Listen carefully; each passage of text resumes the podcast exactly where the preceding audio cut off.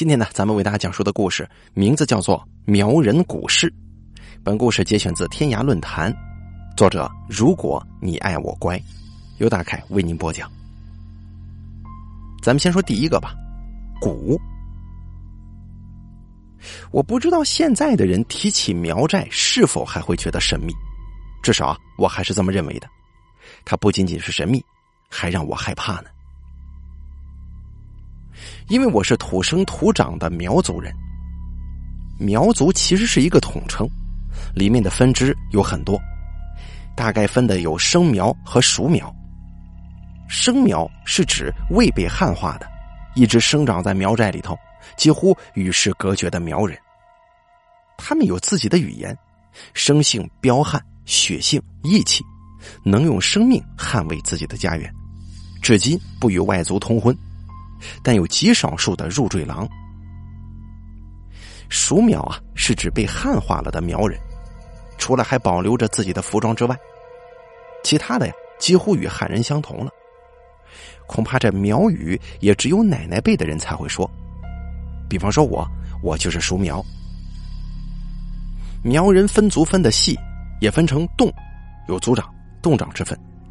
其中啊，最让我感到害怕的是古苗。也是后人一直说的下蛊这个事儿。传说一直有误，并非所有的苗人都会下蛊，只有蛊苗一族才会精通蛊的运用。蛊族的族长也没有谁敢得罪，蛊族的苗女最好也不要乱去招惹，他们热情似火。如果你不想玩真的，就不要动情。其实关于蛊，很多人不相信，觉得那很荒诞无稽。我其实也不信的，因为我觉得那种东西无法解释。可是我十岁的时候亲身经历过一次，到现在也不能解释的事儿。我问过很多医生，他们也无法理解。事情是这样的：我小时候啊，住在一个小巷子里，巷子门口有一个卖瓜子的老太太。我小时候皮呀，老是去偷她的瓜子。或者买一毛钱的，要多抓一点点。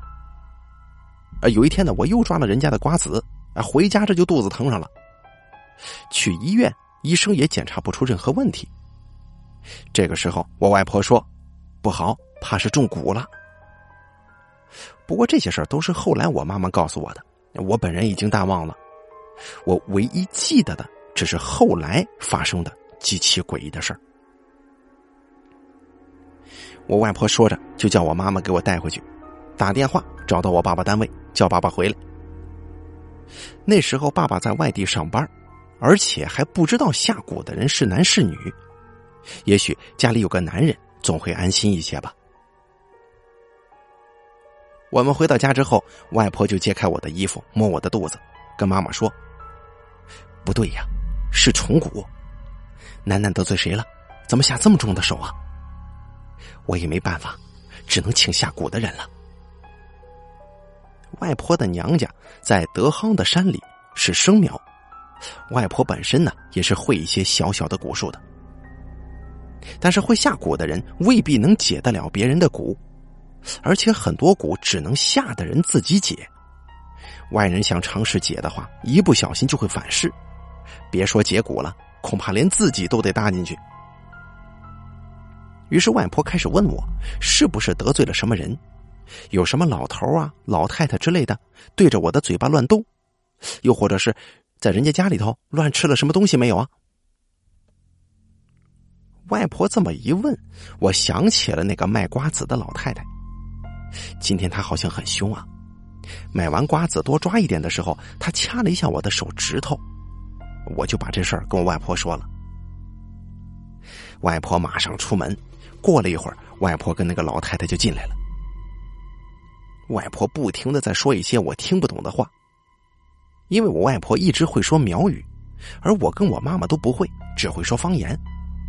估计是求那个老太太高抬贵手之类的。然后又走到床边，作势打了我几下。妈妈后来说我还挺会做戏的，哇哇的哭啊，那叫一个惨。但是我现在回想起来，我觉得那会儿应该不是我在做戏，我是真的害怕，再加上肚子又很疼。而那个老太太，她估计也不是什么坏人，觉得给我的教训应该是够了，就坐到床边，就嘱咐我外婆煮三只鸡蛋过来，准备三根没用过的红线，又叫我妈妈给她倒杯酒。要知道苗人嗜酒啊，不管男女，不管老少啊，我这人呢也嗜酒。这老太太拿了酒，一边喝就一边数落我妈。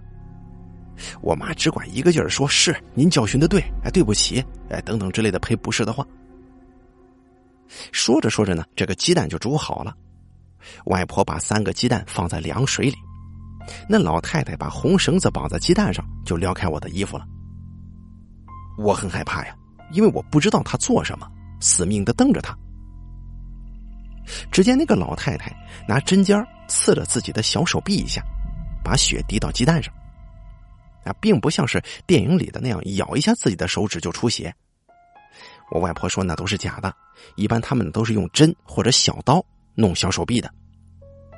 还有那个老太太的手臂上啊，好像是有一种楔形的纹身啊，跟蝎子似的。那图案到现在还时不时的晃荡在我的眼前。那血滴到鸡蛋上之后，融在了红绳子上。那老太太把鸡蛋在我肚子上是滚来滚去，一边滚还一边念念有词的。就这样滚了三个鸡蛋，滚完之后问我肚子还疼吗？我这个时候才回过神来想肚子的事儿，这个肚子神奇般的不痛了，我就说不疼了。那老太太又坐下喝了一口酒，跟我外婆说了几句话，我妈呢就送他走了。这些都是我妈后来告诉我的，在我的记忆里，对这些经过都已经淡忘个差不多了。除了那个纹身，还有那种说不出来的痛。可让我怕了十多年之久的是那三个鸡蛋呢。外婆等妈妈回来之后，就叫妈妈坐在我旁边，然后叫我们一起看她剥鸡蛋。这个鸡蛋剥开之后很正常。等外婆把这个外头的鸡蛋蛋白一点点的弄掉之后，这里头的蛋黄居然不见了，真的不见了。本来应该是蛋黄部分的，竟然是一堆堆还在蠕动的白色的虫子。三个鸡蛋都是这样的，只是有个鸡蛋里头的虫子少了一些，估计应该是最后一个滚的鸡蛋。我当时害怕的大声尖叫起来。那种场面，我这辈子都不会忘记的。要知道，那个鸡蛋是外婆亲手买的，亲手煮的，亲手放在老太太手上的。那老太太绑完红线、滴完血，又亲手交给我外婆，外婆亲手放到水盆里的，中间没有被调包这个可能。我外婆说：“果然猜对了，是虫蛊啊。”这个蛊如果不是下蛊的人亲自过来解，别人来解，虫蛊会随着解蛊人的手再次进入。这老太太呀，心肠太毒了，以后你看见她有多远躲多远。我无法解释这个现象，我到现在都不明白什么叫做蛊，它绝对不是所谓的科学解释当中的细菌。我见过的古物有蝎子、蜈蚣、蝙蝠、蛇等等，那样的虫子我是第一回见。我呢无法形容它的样子，或许我是记不住它的样子了，只记得它大概是虫子。我长大外出读书之后，问过许多许多的人，这样现象要作何解释？可是我问过的所有人，他们都解释不了。所以我能肯定，蛊是真实存在的。但是下蛊之人也会有风险。外婆呢，曾经给我说过一个被蛊反噬的人他发生的事。在这里啊，告诉大家一招啊：如果去苗人聚集的地方，看到莫名其妙的人对着你动嘴巴，那么不管他是不是在下蛊，都请用拇指掐自己的中指。这样的话，很小的蛊毒是可以预防的。蛊啊，不是空气传播的。它必须有个介质，要么就是触碰你的身体，要么就是放蛊人接触你吃的东西。咱们暂且就把这个蛊当做于细菌之类的东西吧，但是它绝对不是细菌。再给大家说一个心蛊的故事。心蛊这个东西啊，心是心脏的心，有点类似于桃花蛊，但两者又有比较大的区别。区别就是一个是双方同意爱的死心塌地，一旦有一方变卦，那么两个人都会死；一个是单方愿意下咒蛊惑，一旦被破解就会反噬，下咒者死。但通常啊，桃花蛊无人能破，因为自己察觉不了。听我外婆说，她年轻的时候啊，寨子里曾经有一个很漂亮的姑娘，很多人都爱慕她，但无人能够得到她的垂青。这姑娘酒量很大，这个寨子里头自己酿的纯糯米酒，跟凤凰现在卖的那种酒差别很大的。就说这个纯糯米酒啊，她一个人喝个一两斤都无所谓的。他的剑术很好，刀法也好，经常跟着他阿爹去山上打猎。后来呢，跟他爹出寨子去卖皮子，回来之后就有点不正常了，经常走神，经常一个人喝酒，一个人上山。他阿爹以为姑娘心里有什么事儿了，也不好问，就随他去吧，想着反正过几天就好。这样的日子还是像寻常一样过，这姑娘呢就照样跟着他阿爹上山，照样跟同伴们笑闹。可是眼角眉梢总是带着那么一丝丝的惆怅。我外婆那个时候跟她玩的很好，就问她：“你是不是有心上人了呀？”那姑娘很重的叹了口气，就说：“我也不知道，反正啊，总觉得心里头缺了点什么东西。”外婆就笑话他呀，就说：“你心给别人了，当然缺了。”但是这姑娘却很严肃的说：“不是的，跟你想的不一样。”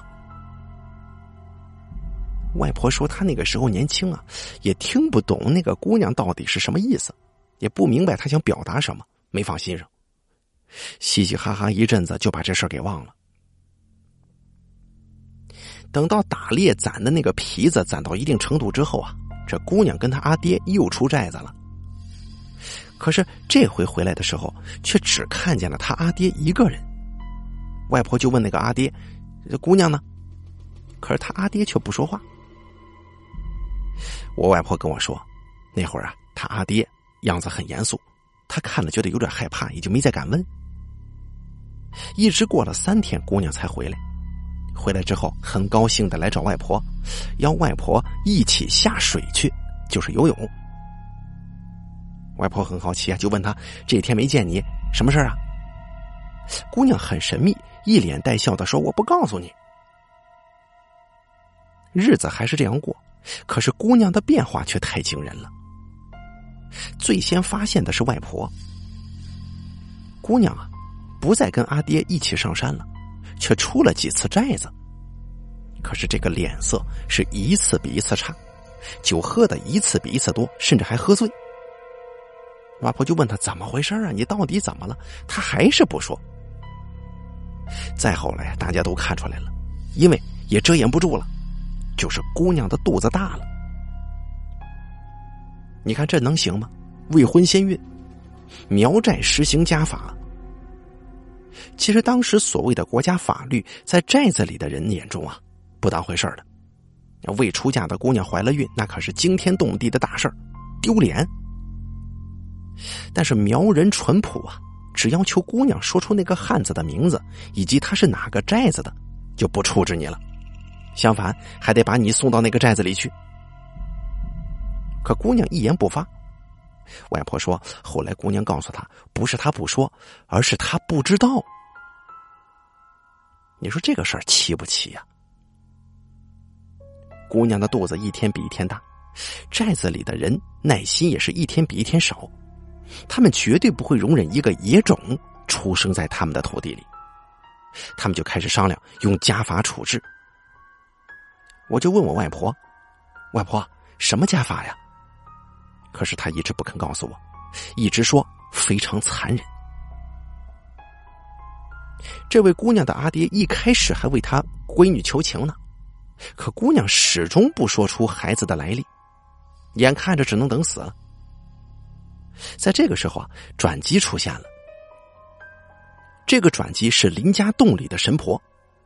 这个苗寨里的神婆啊，不是那种装神弄鬼的神婆，这个神婆只是一种称呼啊，有男有女，类似于大降头师，在苗族是很有地位的。哎，这个神婆呢，就到了这个寨子里头去了。本来是去找一种药材的，可去了寨子之后，就听说了这个事儿啊，就看了看这个姑娘。他一看就说不对，事情没这么简单。然后他就用很尖锐的声音质问他阿爹，在集市上到底发生了什么事情？你们碰到了什么人呢？姑娘她爹呢，只在那儿吧唧吧唧的抽烟，直到一袋烟都抽完了，他才说话，说我们碰到了黑苗的人，他们一共有三个，我们还交谈了一会儿，姑娘跟他们一起喝了酒，然后我们就回寨子了。可是我没觉得有什么不对呀，我们都有纹身。服饰也表明了我们是古苗的人，他们也不会敢招惹我们呢。那神婆看了阿爹一眼，愤愤的说：“哼，古苗的人阴沟里翻了船，姑娘被人落了桃花谷啊！而且没出两个月，自己又自行落了新谷，愚蠢到了极点。”听的人没一个不惊讶的。我外婆告诉我。桃花谷和新谷如果落在一起，那么是没有人可以解的。若是背弃了古意的初衷，必死无疑。姑娘身为古苗的人，怎么会如此大意，被人落了蛊呢？再说了，如果落蛊者是那黑苗的男子，他们又从何处得知桃花谷的落法以及桃花谷的蛊虫呢？大家百思不得其解。后来神婆说：“你们呢，派几个精壮的男子随我去一趟黑苗的寨子。姑娘先别动，事情弄清楚了，该怎么办就怎么办。至于神婆他们去了黑苗之后，具体发生了什么，我外婆也不知道，因为她不是当事人，也是后来听别人说起才得知的。那神婆去了黑苗的寨子回来之后，跟姑娘她阿爹说了一些话。”阿爹的脸呢，一下子就白了，耷拉着个头，一言不发。这时候，姑娘出来了，他就问：“神婆阿伯，孩子的爹到底怎么了？”你听听啊，这个称呼很怪异，但是那个神婆呀，确实是个男性。神婆就看他，就问：“他给你下了桃花蛊，你知道吗？”姑娘说：“一开始我并不知道，只是觉得。”总有人在呼唤我，我总是梦见一个人，他告诉我去找他。神婆又问：“那为什么你要落心骨给自己呢？你搞清楚他的情况了吗？啊，你问清楚他的意愿了吗？”姑娘声音很轻，但是却很倔强的说：“他说，他只要能跟我在一起，死也不怕。”神婆凌厉的看了他一眼，转头对他阿爹说。姑娘，是寨子里的人，可是那野种不能留在寨子里，那黑苗汉子也得处理掉。这时候，姑娘就跟疯了似的，不行，你们不能弄掉我的孩子，他不会不要他的，他知道我落了蛊的，他不会拿自己的命开玩笑的。神婆用一种很怜悯的眼光看了这个姑娘一眼，就说：“都这个时候了，你还在自欺欺人呢。”你胸口不痛吗？你鼻子不流血吗？你的神智每一刻都很清醒吗？难道说你的蛊虫没有给你任何信息吗？姑娘还是不死心，拼命的摇头：“不是，不是的！”啊，一个劲儿大声的喊：“不是！”神婆也不再理他，自顾自的走开了，带了十几个精壮的汉子去黑苗要人了。阿爹很痛苦的看着自己姑娘，不住的唉声叹气。外婆这个时候走过去，坐在姑娘身边，不住的问她怎么回事，为什么要落心谷，是不是真的开始发作了？姑娘却一声不发。这个时候，外婆看到了姑娘的鼻血，紫黑色的鼻血，我外婆就什么都明白了。过了三天，神婆回来了。一起回来的还有一个外婆不认识的男人，估计就是那黑苗汉子。苗寨有一些约定俗成的规矩，比方说犯了别人寨子里的规矩，别的寨子来要人，一般他们都不会护短的。更何况来要人的是谁也惹不起的古苗啊！神婆把那黑苗汉子关进了一间小屋，然后就去找姑娘，告诉他说：“姑娘，这个汉子曾经搭救过咱们族里的人，那个人教会了他桃花蛊，并且给了他一只蛊虫，但是却没告诉他下蛊的后果。而你跟他说要下新蛊的时候，他当时是真心实意接受的。可是当他回到自己的寨子，了解到新蛊的可怕的时候。”就开始到处找人解蛊了。可是新蛊这东西，又怎么能找到人解呢？而他也迟迟没来找你，实现他许下的诺言。于是蛊虫就开始反噬了。你们两个人呢，同时出现了反噬的情况。现在，我帮你弄掉肚子里的野种，然后你跟着我亲手解决掉它，然后我再做法。如此做法，你还有活下来的机会。否则，你们两个只能同归于尽。外婆说：“她当时已经发抖了，她深知什么叫做亲手解决掉他。”姑娘惊恐的看着神婆，大声叫：“不可以！”可神婆这个时候把手从胸口的衣襟伸了进去。姑娘一见，不住的后退。可一间房子能有多大？推到头了，又能怎么办呢？一屋子里的人，只敢站那儿，连出气都变得小心翼翼了。这神婆从衣襟里掏出一只蝎子，抓住姑娘的手，把蝎子放了上去，然后喃喃自语，不到一分钟，摸了摸姑娘的脸，姑娘的脸瞬间就苍白下来。神婆连忙走了过去，扶住姑娘，坐在椅子上。神婆又说：“你坐一会儿。”十分钟之后到瓶子里去，其他的人跟我出去。我外婆一直陪着姑娘，并没有跟着出去。这时候，姑娘说了一句：“完了，什么都完了。”过了一会儿，外婆扶着姑娘出去。我一直很纳闷，外婆说这个姑娘是个很烈性的女子，可为什么她从头到尾都没反抗？是不敢呢，还是不能呢？外婆说，她到了瓶里之后，要使劲咬住嘴巴，才能不发出尖叫声。而姑娘呢，已经没有力气站立了。只见这瓶上竖了一根柱子，尖尖的一头插到了土里，燃起了几堆火。神婆的身上爬满了蜈蚣和蝎子，脸色发紫。而那个黑苗汉子，此时已经小便失禁了。外婆说：“苗家的汉子都是很彪悍的，能让他小便失禁，一个也是因为场面太恐怖了，再一个苗人深知得罪古苗之后的下场，早点死那可是福气。那为什么这个黑苗汉子要去招惹这姑娘呢？甚至还敢对她下蛊？可能是年纪太小吗？也可能是太过不知天高地厚。没有道理，我想不通。”咱索性不想了，全当故事听吧。这时候过来了两个人，提了一桶不知道什么动物的血。神婆喝了一口，然后把一条小蜈蚣放进了嘴里。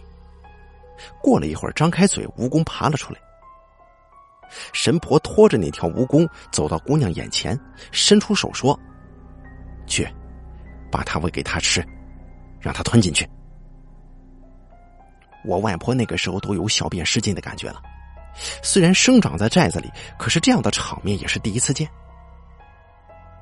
姑娘一边拼命的摇头，一边喊着“不”。这时候神婆又说：“去吧，如果你想活下来，就算你不去，他一样会死，而且死的，一样不比现在好看。”姑娘简直是一步三挪的挪到了那个汉子眼前。那汉子竟然哭了，哭着喊着要姑娘放过他，他再也不敢起异心了。姑娘回头看着神婆，神婆很坚定的说：“快点，让他吞下去。”然后对汉子左右边的两个人点了点头。两个人一个捏住汉子的嘴让他张开，一个在后头揪住他的头发让他的头扬起来。姑娘走上前去，拿起蜈蚣放在了那个汉子张开的嘴巴上头，然后这个蜈蚣啊就开始吐出一种粘液，滴到了汉子的嘴里。那汉子一开始还挣扎，可渐渐的，好像就有点神志不清的样子了，开始流口水。这时候神婆说：“快点放进去，让他吞下去。”估计姑娘那会儿也是痛苦到了极点，几乎都扭曲了脸，开始发红。姑娘一闭眼，把蜈蚣放了进去，那左右两个人就很迅速的托直了他的头，闭上了他的嘴。那汉子的眼睛，仿佛就像是要鼓出来一样，只看到他的喉咙在很迅速的动，不一会儿就开始流出紫黑色的鼻血，然后嘴巴也开始流血，而这个时候姑娘早就瘫在地上了。这时候神婆开始用那桶动物的血泼那个汉子，一边泼一边念念有词，然后脱下上衣，竟然从身上游出去一条蛇。咬住了那个汉子的右手中指。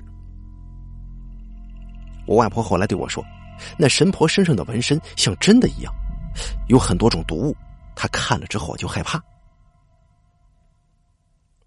只见那蛇不一会儿就回来了，神婆捏开蛇的嘴，用手指头在蛇嘴里一划了，走到姑娘眼前，把那从蛇嘴里抽出来的手指头伸到姑娘眼前，说。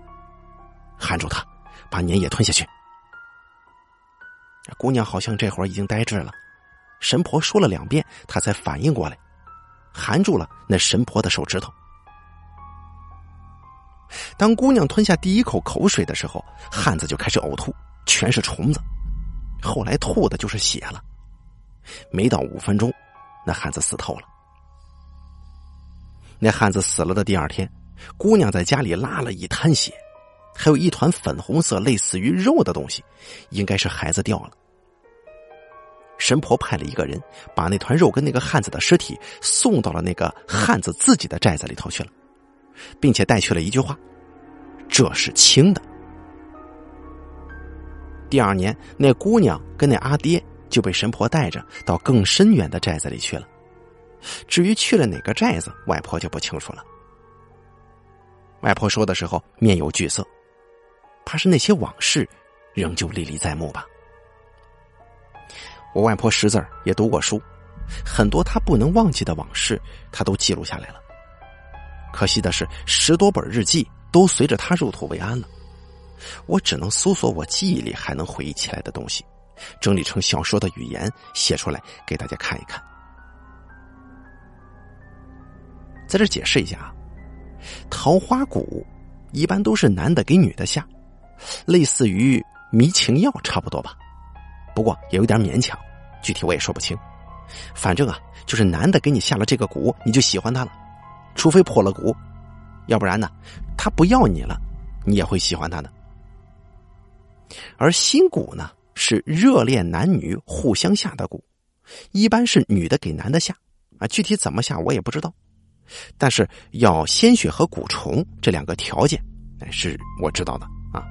一旦双方接受了这个蛊，那么任何一方变心，或者自行解蛊，或者求人解蛊，那自行解蛊的人会死得很惨；给别人解蛊的人也几乎都会被反噬，除非有神婆在帮你。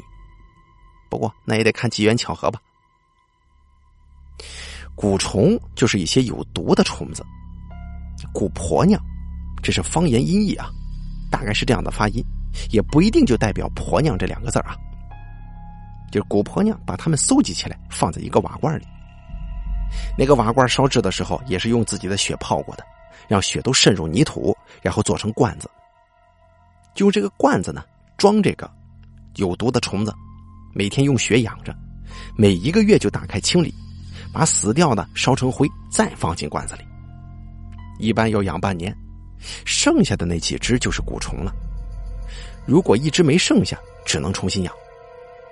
谁养的虫，或者说喝谁的血长的虫，谁就是它的主人。那虫子会听他的。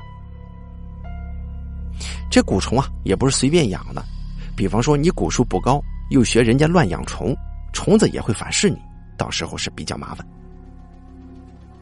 在这补充一下啊，把虫子放进罐子的时候还有咒语啊，至于是什么咱也不清楚，反正就是关于你要练的蛊术的咒语，念什么咒你就能养出什么蛊虫来，你就可以用这个蛊虫下蛊了。这个咒可不是乱念的啊。蛊虫属于中级的蛊，像第一个事情里我遇上的蛊是低级的，一般的蛊婆娘都会，也用不着虫子。哎，蛊虫啊，大概就是这样了。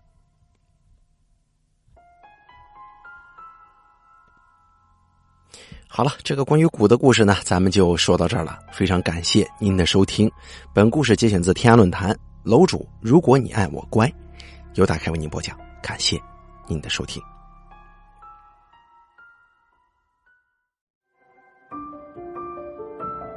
本期故事演播完毕，想要了解大凯更多的精彩内容，敬请关注微信公众账号“大凯说”。感谢您的收听。